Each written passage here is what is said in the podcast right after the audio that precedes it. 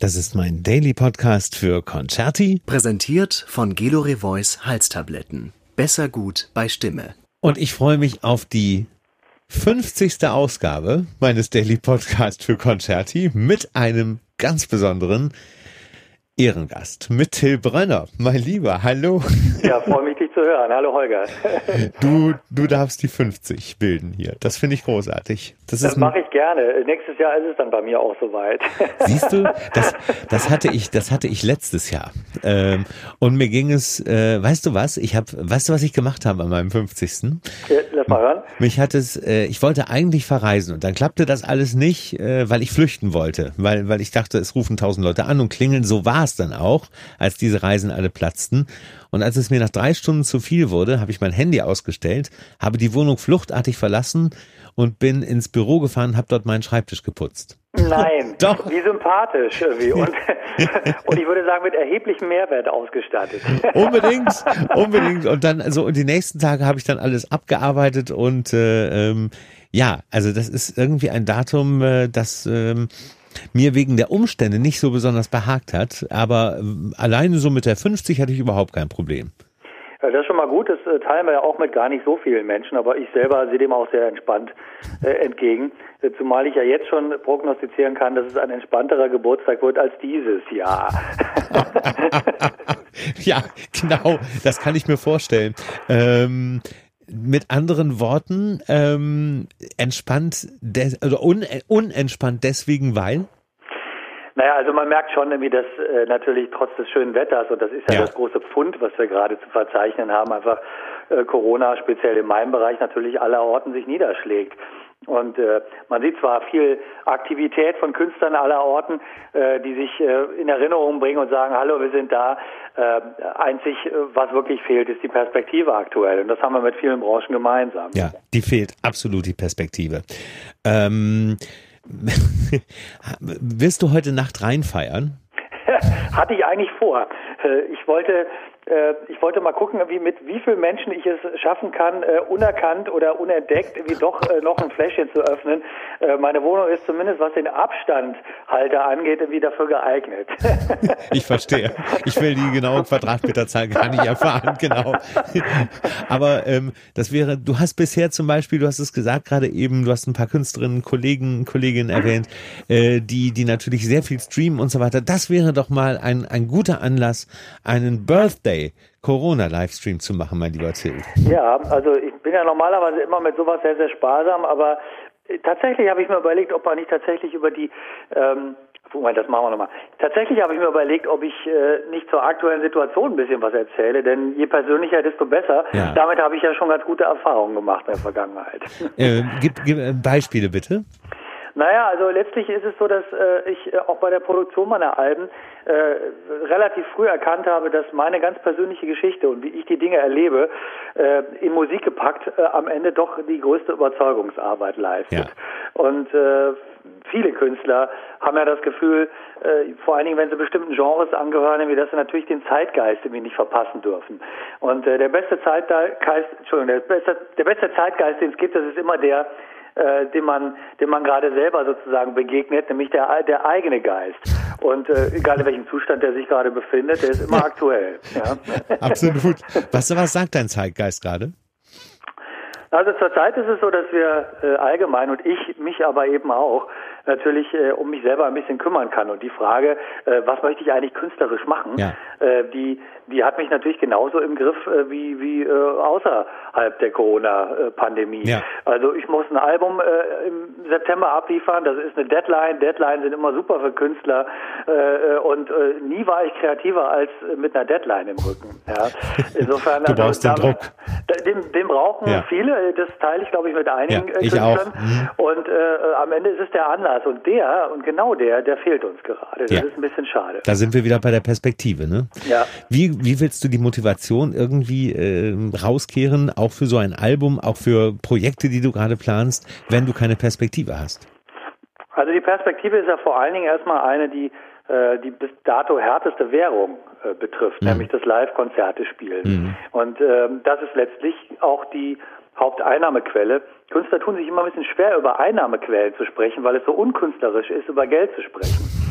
und äh, ich glaube, das ist auch letztlich ein großes Teilproblem äh, was die aktuelle Debatte und auch die Öffentlichkeit für, für Künstler und Kultur angeht.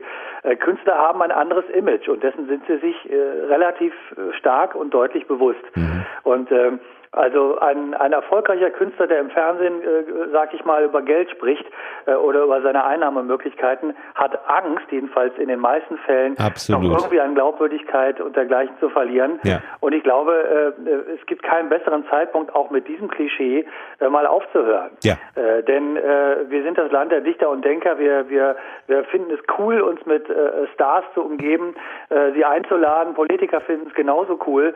Nur jetzt wo sogar die Qualifiziertesten in die Röhre äh, schauen, äh, ist es gerade so wichtig, äh, sich wie auch mit Künstlern zu zeigen und vor allen Dingen die Bedeutung und die therapeutische Wirkung auch für die Gesellschaft, die Kunst und Kultur hat, nicht zu vergessen. Gerade jetzt ist es wichtig. Das sehe ich ganz genauso wie du. Und ich gebe dir absolut recht ähm, ohne das jetzt äh, in, in, einem, in einer Art Vorwurf zu verpacken. Aber wenn ich auf die 50 Ausgaben dieses Podcasts zurückblicke, gab es ein einziges Beispiel und äh, da muss ich wirklich meinen Hut davor ziehen. Ähm, immerhin von einem äh, Ehepaar, von einem, wo der, wo der äh, Ehemann, also der Bariton Michael Volle, äh, rauf und runter singt, von der Metropolitan über Covent Garden, überall äh, und sicherlich auch nicht schlecht verdient, aber die beiden haben ganz klar in diesem Podcast gesagt, jetzt nach so vielen Wochen und es werden Monate, Natürlich fehlt uns das Geld, zumal wir ein riesiges Darlehen für das Haus aufgenommen haben äh, vor vor einiger Zeit irgendwie, um um das zu finanzieren. Und äh, das ist ein ganz wichtiger Aspekt. Natürlich fehlt das Geld auch. Ja, und es ist auch keine Schande, darüber zu sprechen, Nein. dass Menschen, die hochqualifiziert sind, möglicherweise auch noch eine Kollegin oder einen Kollegen kennenlernen als Lebenspartner, der in der gleichen Situation so in der ist Branche es. ist. So ist es. Und, äh, und die Lebensplanung und auch äh, die, das Risiko, äh, in einer freien freiberuflichen Szene doch unterwegs zu sein, äh, in diesem Augenblick äh, zum, zum allergrößten Nachteil gereicht. Ja. Und äh, wir sprechen von Menschen, äh, auf die dieses Land mit Rechte wie ziemlich stolz sein kann, äh, die Botschafter dieses Landes sind. Und wir sprechen ja nicht über, über Blümchenpflücker, äh, die sich selber verwirklichen, sondern äh, natürlich, und das sage ich auch immer in Interviews, äh, ich äh, darf diesen Beruf ausüben, aber ich spreche von Beruf. Mhm. Und äh, ich musste mir, weil ich mein Hobby zum Beruf gemacht habe, irgendwann ein neues Hobby suchen. und, und umso, umso äh, nüchterner, klarer und völlig selbstverständlicher finde ich eigentlich die Diskussion darüber, äh, dass wir als Künstler gerade Berufsverbot haben. Und äh, ganz wichtig ist natürlich in dem Zusammenhang auch klarzustellen, dass wir äh, natürlich um die äh, Sicherheitsaspekte wissen. Natürlich wissen wir, dass wir gerade nicht 1000 oder 2000 Menschen versammeln können in einem Raum, das ist vollkommen klar. Äh, aber äh, die Kulturszene insgesamt von unsubventionierten Kinos bis zu Künstlern werden irgendwann tatsächlich auch möglicherweise nicht mehr so da sein wie vorher. Und ja. ob wir uns das leisten können oder wollen, das stelle ich als Frage in den Raum. Zumal es jetzt in dieser neuen Konferenz auch wieder am wenigsten, wenn überhaupt, um äh, Theater, Konzerthäuser, Opern etc. geht, sondern äh, da wird es um Schulen, Museen, Zoos gehen. Es wird äh, vielleicht auch um äh, die Gastronomie gehen, aber auch da wird wahrscheinlich die Kultur wieder komplett hinten überfallen. Ja, es ist eine Mentalität, die wir auch äh, in Deutschland gelernt haben. Also wir äh, haben das Problem, dass äh, unser großer Vorteil äh, in Deutschland der ist, dass äh, sehr, sehr viele namhafte Häuser und Institutionen öffentlich äh, subventioniert und, oder gar vollfinanziert werden. Ja. Und äh, in der Öffentlichkeit ist äh, der äh, wesentlich größere Teil, man muss sich das wirklich vorstellen, also ein Drittel in Deutschland wie das Ganze ist äh, subventioniert und zwei Drittel funktionieren komplett privatwirtschaftlich und unsubventioniert. Ja. Und dieser Teil hat überhaupt keinen Anwalt gerade. Und äh, ich merke zumindest äh, mit, äh, ich sag mal, einer Teilberuhigung, äh, dass äh, sich diese Verbände, es geht ja, geht ja immer um Verbände gerade formieren und äh, dass auch Künstler mittlerweile an Bord gebeten werden. Ja. Und äh, dafür wird es höchste Zeit. Allerhöchste Zeit, äh, dass die Kultur eben, die so lange geduldig war, laut wird jetzt. Ja, ich habe gestern äh, glücklicherweise äh, bei äh, Hard Aber Fair Ulrich Mattes gesehen. Habe ich, ich auch. Habe hast. ich auch. Fand, ich konnte gar nicht lauter Applaus klatschen äh, und äh, das war einer der wenigen Momente, wo mir das Publikum im Studio wirklich gefehlt hat. Ja, ja, absolut. Es waren ja, es war, war eine, fand ich auch eine sehr spannende Sendung, weil alle Bereiche wollten natürlich zu Wort kommen. Da war die Mutter, also die, die, die, damit die Elternschaft auch abgebildet ist, die Homeschooling macht etc. Da war die Gastronomie äh, abgebildet. Ähm, äh, wer, wer fehlt mir neben Ulrich Mattes? Da war noch ein Zweig. Ähm, es, war, es war die Virologin, die obligatorische, es war die Politikerin da und es war natürlich der Fernsehkoch, äh, der als Gastronom und Hotelier so äh, ja. zur Zeit zumindest noch äh, auf Augenhöhe mit äh, den Künstlern auch fungiert. Ja, ja. Und der hatte wenig Geduld und ich konnte es ihm gut nachfühlen. Ja, genau, absolut. Ähm, das äh, vor allem, wenn dann, ähm, ja, ich, er hat mir streckenweise auch so beide aus dem Herzen gesprochen. Ähm, diese ganzen Zahlen mittlerweile, die uns um die Ohren gepfeffert werden, Till, die machen einen wuschig. Ja. Also mich machen die wirklich allmählich wuschig. Vor allem werden Perspektiven ausgelegt, äh, wenn die Zahl unter 1%, 1 sinkt, äh, was die Neuansteckung angeht, äh, so weiter, dann wird immer weiter gelockert etc. Ja, und dann kriegen wir die und die Perspektive und dann wird aber wieder zurückgerudert und dann wird wieder ein bisschen vorgerudert. Man braucht einfach eine Perspektive. Und ähm, so krass dieser Kommentar, dieser neue Spiegelkommentar war, den ich gerade gelesen habe, ähm, aber äh, der hatte so unter dem Motto die Überschrift, äh, ich, äh, ich bin nicht äh, Merkels Kind. Ja. Verstehst du, was ich meine? Ja. Ich, man, ich verstehe gut äh, und ich halte auch sehr viel von dieser Krisenpolitik der ruhigen Hand. Äh, und die hat uns letzten Endes auch weitergebracht. Aber jetzt braucht es einfach einen mutigen Schritt oder mutige Schritte, gerade auch für unsere Szene, die Perspektiven bietet, um sich wieder zu öffnen. Denn man kann mir nicht erzählen, dass überall in der Gastronomie, beim Friseur, in den Zoos, in Museen Alternativen, gesundheitliche Alternativen gefunden werden, äh, um sich da zu schützen, um Musiker zu schützen, um Besucher, Personal zu schützen, wie auch das Publikum zu schützen, das da kommt. Und nur bei der Kultur geht es nicht.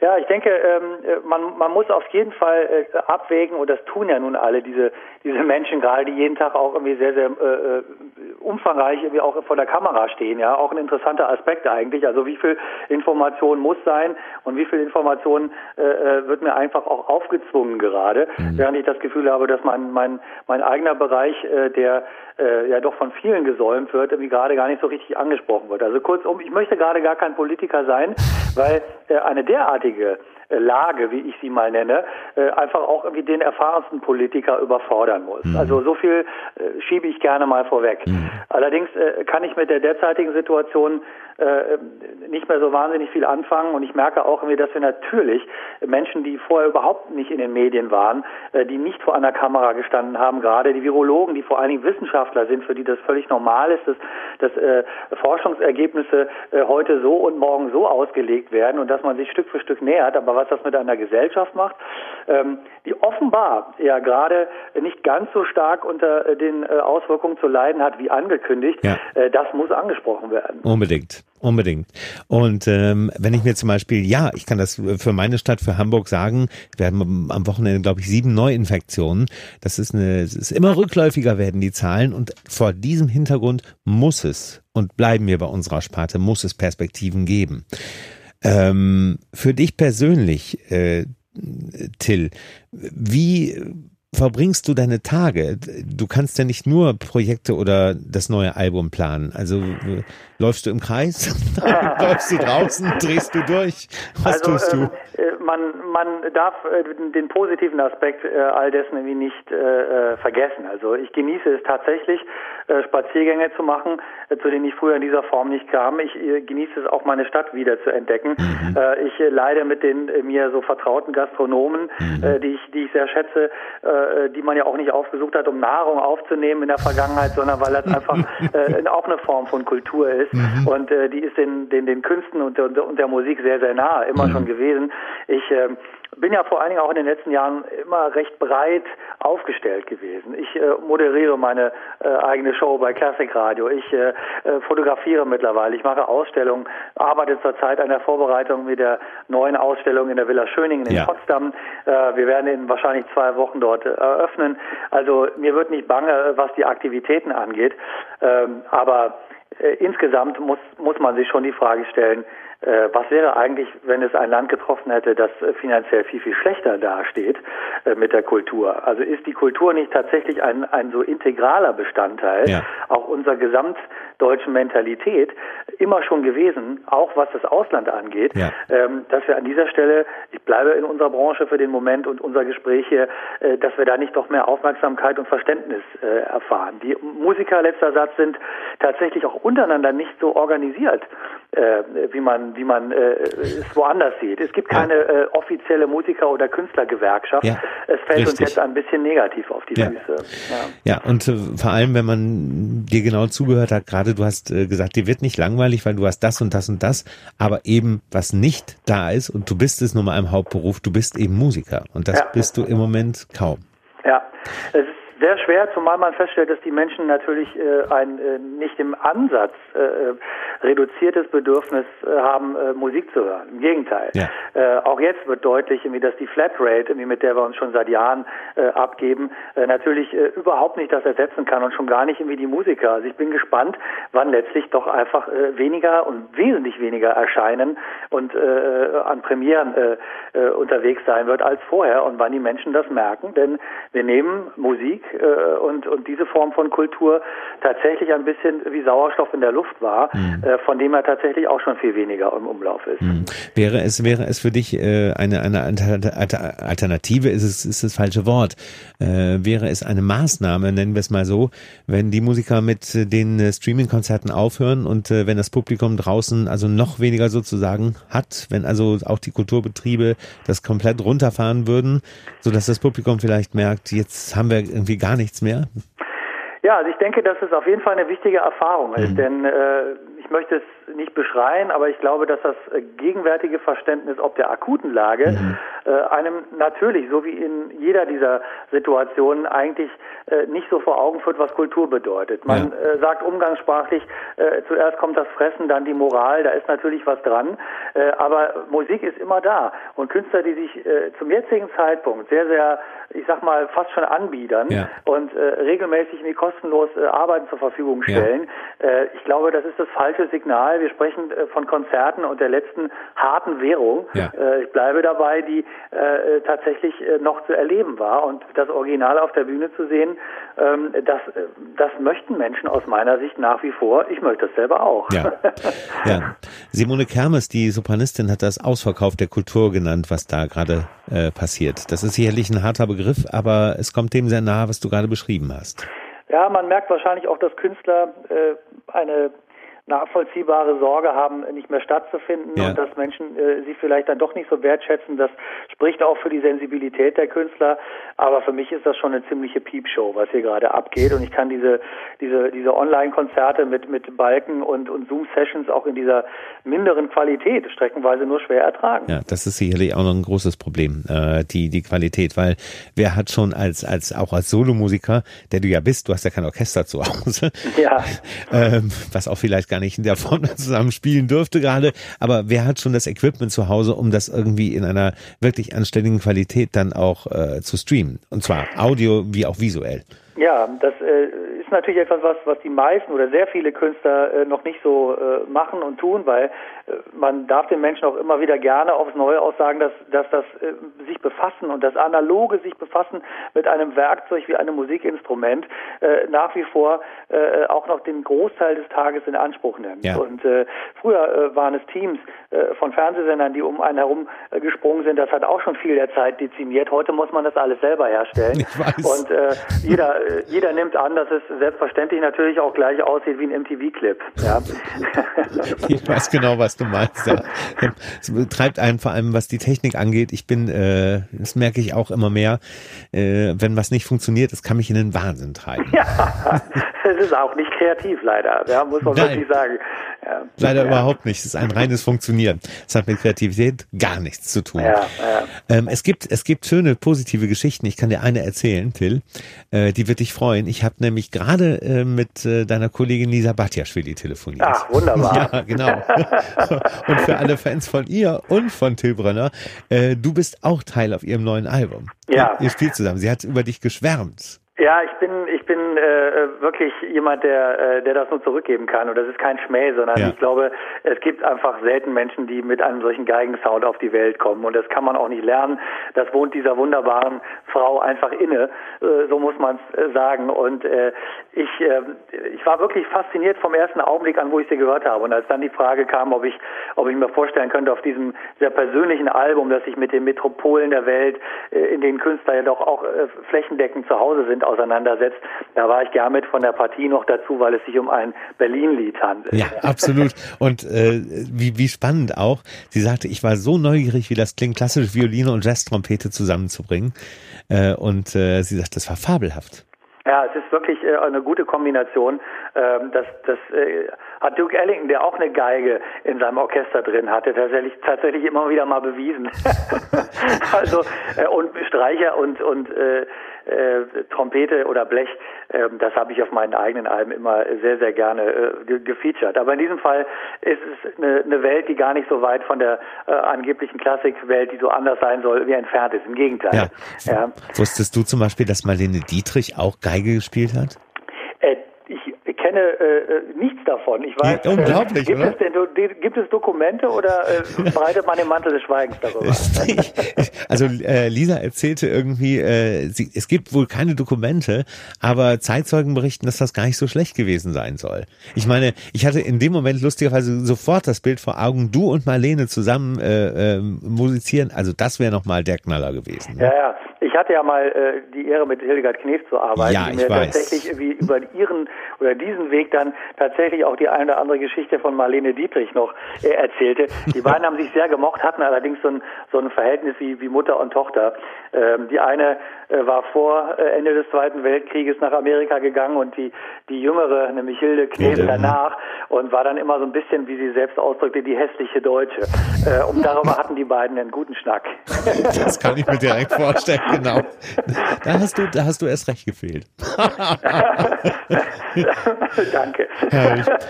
Mein Lieber, ähm, wie gesagt, also ich äh, wünsche dir nur vor allem, also ich wünsche uns allen, dass, dass die Bühne zurückkommt, dass die Musik äh, live zurückkommt, dass das wieder anfassbar, hörbar, äh, emotional, äh, erfühlbar wird alles. Aber für den Moment musst du und das wünsche ich dir von Herzen, das aller, aller, allerbeste aus deinem Geburtstag machen. Das mache ich und äh, ich wäre, ich wäre nicht der, der ich bin, wenn ich das nicht schon geplant und und äh, durchexerziert hätte im Vorfeld.